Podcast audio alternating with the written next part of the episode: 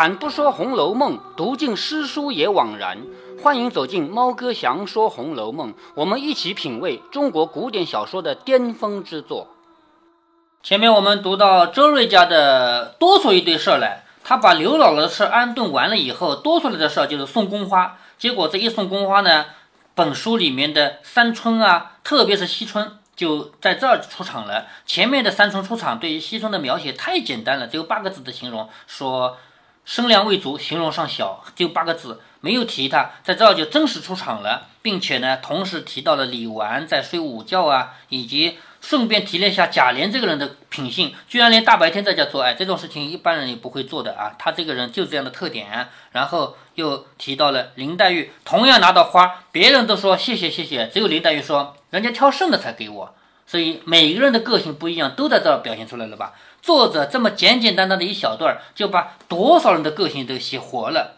然后还写了一个周瑞的女婿的事情，冷子兴跟别人打官司以后，动用贾府来干预司法，结果呢，就书里没有写他的结局，其实肯定是赢了。对于贾家来说，这种事算什么呢？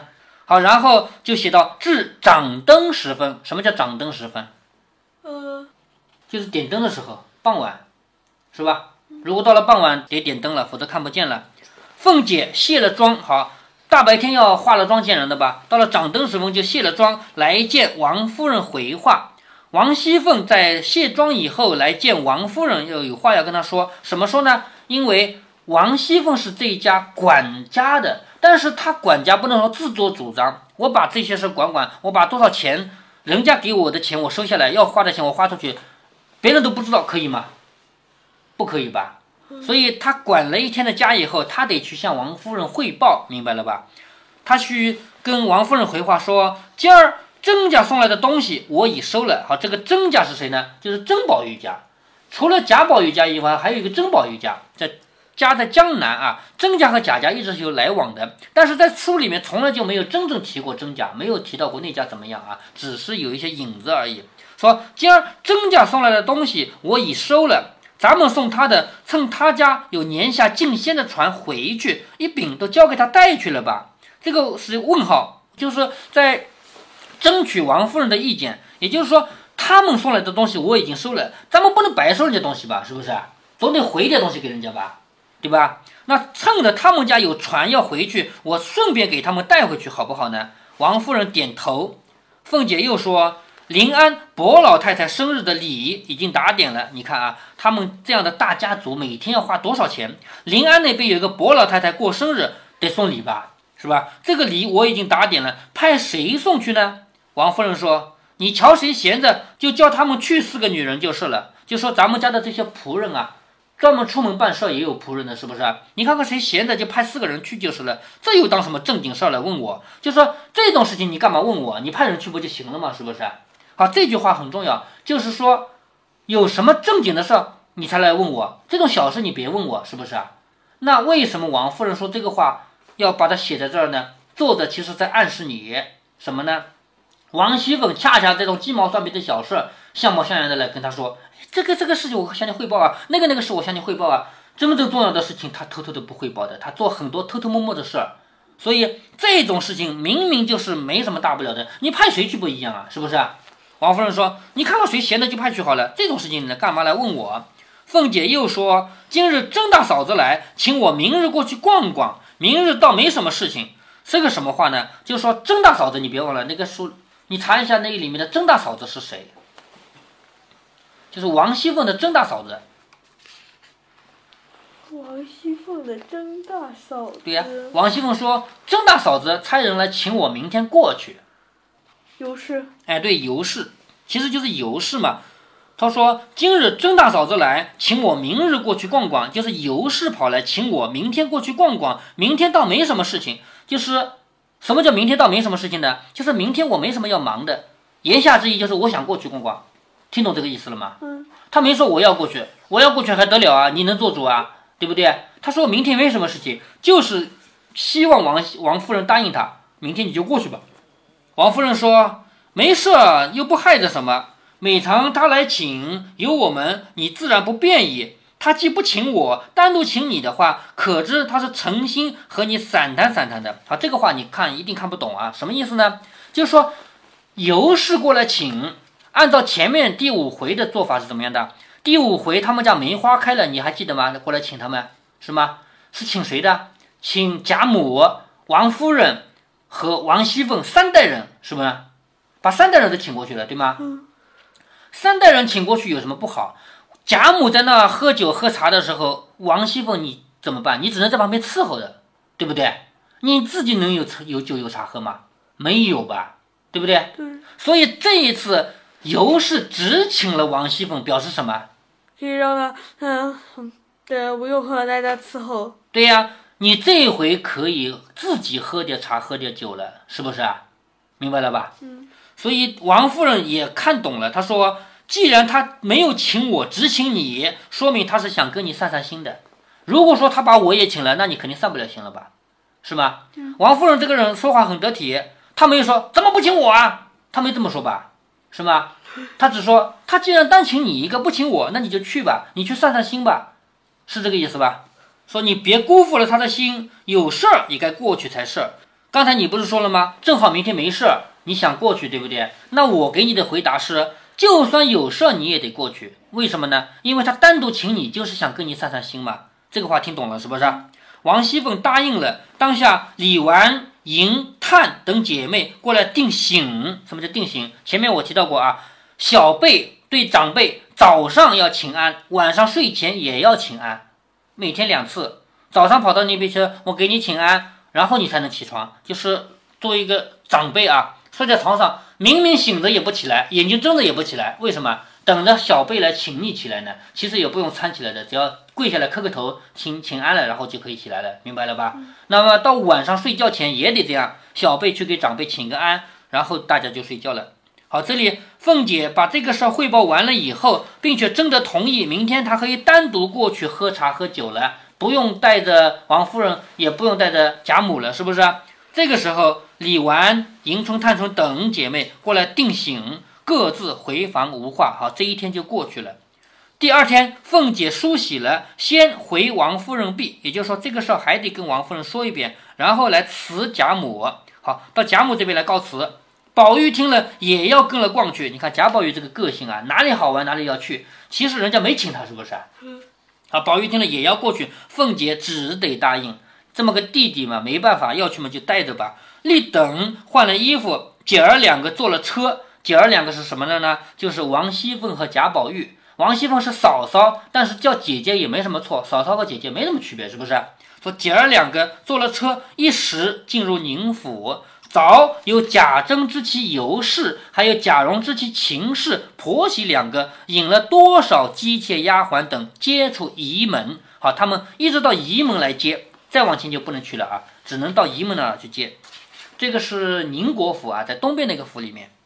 那尤氏一见了凤姐，必先嘲弄一阵，也就是说，他们是非常亲的这种妯娌关系。什么叫妯娌？你知道吗？什么妯娌？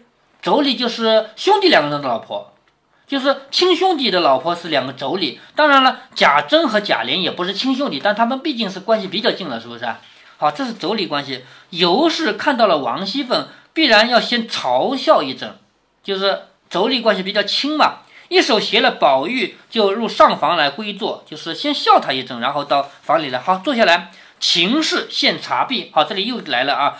婆婆和媳妇同时在场的话，媳妇要倒茶。其实媳妇本人按理说喝茶就有仆人的嘛，对不对？秦可卿又不是仆人，对吗？但是秦可卿不是仆人，这个时候也该倒茶。为什么？因为你婆婆在场，懂了吧？所以现在因为是尤氏在场的，所以秦可卿只好自己去倒茶来了。秦氏献茶毕，凤姐说：“你们请我来做什么？有什么好东西孝敬我？快献上来，我还有事儿呢。”啊，这话什么？其实是开玩笑的。按理说我要说谢谢你啊，你请我过来吃饭，要这样说的，是不是啊？王熙凤因为跟他们之间关系很好，所以恰恰不这么客气，恰恰用另外一种语调说：“你们请我来做什么？有什么好东西孝敬我就快献上来，我还有事儿呢。”这个话假装生气，其实就在开玩笑。秦氏和尤氏还没回答呢，地下几个姬妾就笑着说：“二奶奶今天不来就罢了，既然来了，就依不得二奶奶了。也就是说，你今天不来就算，你来了就不依你了。正说的，只见贾蓉进来请安。好，贾蓉前面出过场了吧？这里就不描写他怎么样了，只说贾蓉进来请安。宝玉就问大哥哥今日不在家吗？好，宝玉在这儿问大哥哥，请问他问的大哥哥指的是谁？贾琏还是贾珍？贾珍啊，现在在宁国府嘛，现在又不在荣国府里面，知道吧？嗯。所以大哥哥指的是贾珍。宝玉问大哥哥今日不在家吗？尤氏说出城与老爷请安去了。好，到城外给老爷请安。你看看，这应该是哪个老爷住在城外的？城外老爷。不知道啊，有一个当了道士的，叫贾静，知道吗？贾珍到城外去给这个老爷请安去了。可是你怪闷的，坐在这里做什么？何不也去逛逛？也就是说，你要来找大哥哥呢，大哥哥是不在家，但是你在这儿也闷啊，那你干什么呢？你也要去逛逛吗？秦氏就突然接下来，就是秦可卿啊，突然就接着话说了，说今儿可巧，上回宝叔叔立刻要见的我那兄弟，他今儿也在这里。好，还记得第五回里面吗？第五回去看梅花的时候，对，去看梅花的时候。说贾宝玉要睡午觉了，要睡哪个房间呢？第一个房间他不想睡，去睡第二个房间，就是秦可卿自己的房间。然后旁边的丫鬟不，旁边的奶娘说不可以，不可以，哪有叔叔到侄儿房间去睡觉的道理？是不是啊？这个时候秦可卿说了一句什么话呀？还是侄女？不是侄女啊，是侄儿媳妇嘛。这时候秦可卿说了一句什么话？他说他才多大呀？我那个弟弟比他还高个头呢，是不是说了这个话？嗯，对吗？好像当时他弟弟也睡过那个吗？没有，他只是说贾宝玉很小的意思嘛。当时贾宝玉就说了这样一句话，说什么？快带来给我看看，是不是？当时贾宝玉就要见那个叫秦钟的，是不是啊？这个时候呢，秦氏就说：“今儿好巧啊，上回宝叔立刻要见的我那兄弟，他今儿也在这里。”想来在书房里呢，宝叔何不去瞧一瞧？也就是说，你们两个，明明不是一个辈分，但是年龄一样大。他在书房里呢，你去跟他玩玩吧。宝玉听了，就下炕要走。尤氏和凤姐都忙说：“好生子，忙什么？”就说贾宝玉一听说，就立刻要下来走。但是尤氏和凤姐都拦住了，说：“别急，忙什么？一面吩咐好生的小心跟着，别委屈了他。”就说，贾宝玉这么个人，随便走的话，如果没有人跟着，万一他受了点吃了点苦头什么的，对不对？别委屈着他，倒比不得跟了老太太过来就罢了。就说，如果是贾母也过来的话，这事不用我操心。贾母会说，你们好好跟着他，别让他摔着，别让他跌着，是不是？可是贾母不在，是我带过来的，万一他真摔了一跤，那谁的责任啊？不是我的责任吗？对不对？所以，如果是贾母来了的话，那倒好办了。凤姐说：“既然这么着，何不请这个秦小爷来，我也瞧一瞧？就是说，干嘛要宝玉过去看他呀？把他请过来啊，顺便给我也看一看啊，是不是？难道我见不得他？就是难道只能宝玉见他，我就不能见他吗？”秦氏在这就开玩笑了，说：“哎，可以不必见他，比不得咱们家的孩子胡打海摔惯了的，人家的孩子都是斯斯文文的。”咋见了你这个破落户还被人笑话死呢？好，这个话你看啊，是这样子的。前面在第三回王熙凤刚出场的时候，贾母开了一个玩笑，说她是我们这儿的泼皮破落户，是不是？嗯，拿她开玩笑是吧？在这里秦氏也开玩笑说，你不能见这个小姑小丫呃小伙子，就是秦可卿的弟弟啊，叫秦钟啊，你不能见他，为什么呢？因为他是一个很斯斯文文的人，你这样的破落户见了就被他笑话的。当然这是反话，是不是啊？哪有可能说一个在外面的这人居然比王熙凤还要斯文？怎么可能啊？是吧？当然，王熙凤这个人本人是不斯文的啊。他这个呢是纯粹就是拿王熙凤开心，说笑话，说人家是斯斯文文的，你这么不斯文的人要被他笑话的。王熙凤笑着说：“普天下的人，我不笑话他就算了，难道让一个小孩笑话我不成？就说像我这么个人，天下哪个人敢笑话我啊？我不笑话他就不错了。”贾蓉笑着说：“不是这个话，他生的腼腆，没见过大阵仗。就是说，秦钟这个人，他生的一个腼腆的样子。腼腆什么呢？就是不能见生人，一见生人脸红那种样子。腼腆，没见过这么大的阵势。婶子见了没得生气。好，贾蓉这个话呢，说的就是比较好听。他不是前面那种开玩笑的口气啊。他说不是不是，是他见了你以后啊，他没见过大阵势，万一你生气该怎么办？凤姐说。”凭他什么样，我也要见一见。别放你娘的屁！带来给我看，给你好一顿嘴巴。你看王熙凤的个性就是这样的。再说呢，再说我给你一顿嘴巴，快把他带来。贾蓉笑嘻嘻地说：“我不敢扭着，就带他来。就是我也不敢再说不带了，就把他带来吧。”说着，果然出去带一个小后生来，就是一个小男孩，叫宝玉，略瘦些，就是比贾宝玉稍微瘦一点点，眉清目秀，粉面朱唇，样子很帅，身材俊俏，举止风流，看起来在宝玉之上。什么意思啊？我们知道贾宝玉已经是一个很帅的小伙子了，是不是啊？但是这个秦钟看起来比贾宝玉还要帅，比他还要有风度，在宝玉之上。只不过呢，羞羞怯怯，有女儿之态，就是太害羞了，像小丫头似的，腼腆含糊，慢慢的向凤姐作揖问好。凤姐喜的先推推宝玉，笑着说：“比下去了。”什么意思啊？就说一向都以为你是一个很帅、很可爱的小小孩啊，是吧？你看比下去了，比下去了，他比你还行啊。把你比下去了，这个意思是吧？就推推宝玉说比下去了，便一探身，一把携了这个孩子的手，就命他在身旁坐了。你看，把他拉着在自己的旁边坐了，慢慢的问他几岁了，读什么书，兄弟几个，名字叫什么？秦钟一一答应了。早有凤姐的丫鬟媳妇们见凤姐初会秦钟，并未备得表里来，连忙到那边去告诉平儿。好，这什么意思呢？如果说我今天。本来是去谁家的，结果到那一看，他们家有一个这么小的小孩儿，我从来没见过，第一次见他，怎么办？赶紧准备一个礼物。咱们现在礼物很简单，拿一箱牛奶，对不对？拿一箱饼干，是吗？嗯。那个时候不是这样的啊，那时候不是什么牛奶饼干，不是这些东西啊，往往是一个金戒指啊，一个一块玉啊，宝贝。对，往往是这样的东西值钱。当然这要看你身份的，如果说是穷人家怎么办？穷人家说不定就是那给你一片布料回去做衣服吧，都是这样的东西啊。嗯，给点菜。呃，给点菜啊，给点，我不知道给点菜可不可以啊。反正咱们现在不是这样，咱们现在是什么，你知道吧？咱们现在如果实在没办法，我本来没料到，我没带牛奶来，没没带饼干来，怎么办？当场给人民币啊，这就是红包嘛，是不是？当场给红包。这个古代就有这样的风俗啊，就是王熙凤本来是到这边来玩的，没想到秦钟在这儿，是不是啊？他这不是第一次见到秦钟吗？对不对？必须要送礼的，所以旁边这些媳妇丫鬟们就知道了，连忙过去告诉平儿，就是这些事情不需要王熙凤来安排的，说你们谁去跟平儿说一声，不需要的，就这些人就主动去告诉平儿了。平儿呢知道王熙凤和秦氏很好，就是。秦钟这个人是刚出场的，他究竟怎么样，咱们不知道。但是秦钟的姐姐是秦可卿，是不是？秦钟的姐姐秦可卿和王熙凤不是关系非常好吗？两个人，既然是关系非常好的这个姐妹，她的弟弟那当然也要给厚一点的礼物了，是不是？说虽是后生家，也不可以太节俭。于是自己做了主意，拿什么呢？一匹尺头，就是一匹布做衣服的好料子啊。一匹布，两个状元及第的小金颗子，就是两个黄金做的坠物，就是首饰，交付来人送了过去。凤姐还说太简薄了，太少了。当然这个话必须说的，就算你给他一堆金山银山嘛，当面也要说，怎么就给这么点啊？当面这个话总得说的，是不是啊？这就是王熙凤做人的周到嘛，她必须这样说。所以这里我们看得出来，平儿这个人做事很有分寸，他知道给什么样的人该送什么样的礼。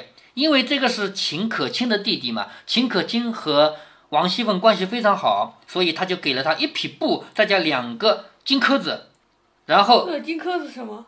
就是黄金做的装饰物，就挂在身上的，交给了来的人送过去。我们前面不是说过吗？像王熙凤这样的人，没走到哪里就有几十个人跟着，是不是啊？这几十个人随时要做事情的，一看王熙凤见到了一个。第一次见面的人，赶紧有人回去报告说有有人了，要东西了，然后就给他送过来。王熙凤当面说这个话说的很客气啊，怎么这么做少啊？就这样的话，秦氏等谢毕，一时吃过饭，就说秦可卿当然谢谢了，这是我的弟弟，你看到我的弟弟给这些东西，我要谢谢你嘛，所以谢。一时吃过饭，尤氏、凤姐、秦氏等磨骨牌不在话下。所谓摸骨牌，就类似于咱们现在的打麻将，但是当时还没有麻将。麻将这个东西是什么时候才有的呢？清朝末年到民国期间才有的。在清朝的时候没有麻将，但是 据说是因为在海海上很无聊。对对，麻将这个东西的发明啊，但是这是一家之言啊。麻将究竟怎么发明的？虽然才一百多年时间，但是没有谁知道怎么发明的。按理说，一个东西一千年前的，我们不知道它怎么发明这就算了，是不是啊？为什么一百年的东西都不知道是怎么发明的？这实在想不通，是不是啊？但是真是没有没有明确的记载。据说是因为海员出海以后很无聊，才拿拿这个玩的啊，这是一种说法。他们当时玩的是骨牌，类似于麻将，但是玩法不一样。也是刻的吗？也是一块一块牌上面刻的花纹，可是竖着玩的，也这样的。《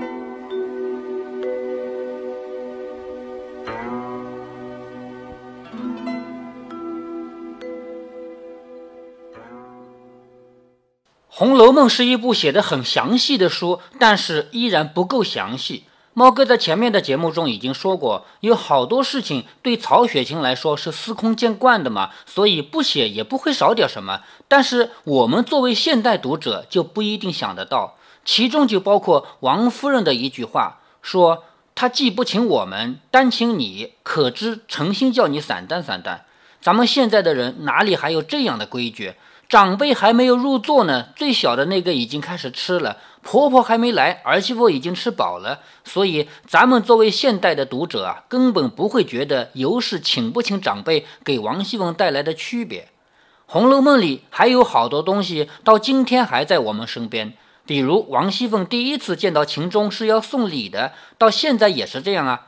你小时候是不是觉得自己是宇宙的中心啊？所有的叔叔伯伯都对你最好，要么给玩具，要么给好吃的，要么直接给红包。结果等你长大了才知道，就怕过年过节，也就怕见亲戚家的小孩啊，那都是钱在往外流。《红楼梦》还告诉我们一个人生智慧：尤氏只请王熙凤，王夫人知道后表现得很淡然，而且也很高兴。她并没有说啊。怎么只请你啊？怎么不请我？猫哥，这不是讲笑话啊！在我们身边有大量的人是后一种反应，比如同事请客没有你，你会怎样反应啊？往往会生气，对不对？好一点的人就是，哼，有什么大不了的？下一次我也不请他。更有甚者，就直接找他去了嘛。在猫哥刚刚大学毕业，刚来到高中做教师的时候，我有一位大学同学啊，他也回来做教师了嘛，他请了一顿饭。他请的人里面有一些是我刚认识的，结果到下午，一位妹子就大叫着说，他请了初中同学和大学同学，偏偏跳过了我这个高中同学，我找他去，结果还真找他算账了。结果呢，就是请客者说一声抱歉，我不该把你忘了，重新请一次客吧。这是一件小事，不至于结下仇来，但是却给双方造成了难堪。在这件事情里，究竟谁才是丢面子的呢？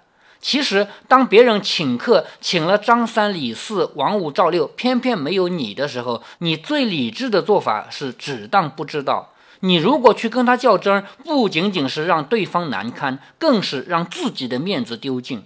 如果对方只是忘了你而已，那还好了，面子还捡得回来。如果对方是深思熟虑以后决定不请你的呢，你这个面子可再也捡不回来了。所以，装笨一点，假装不知道。既放过了别人，更是放过了自己。如果您觉得猫哥的读书分享有益有趣，欢迎您点击订阅，这样您将在第一时间收到猫哥的更新提醒。如果您有什么要对猫哥说的，不管是赞还是批评，不管是提建议还是唠唠嗑，欢迎您在节目下方留言。您也可以加猫哥的公众号，四个字“猫哥在线”。您还可以加入猫哥的听友群中，微信群呢，用语音节目没有办法说清，还是 QQ 群方便，群号为八四九九六六八九九。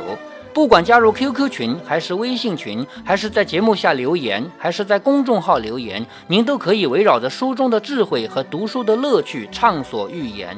好，再见。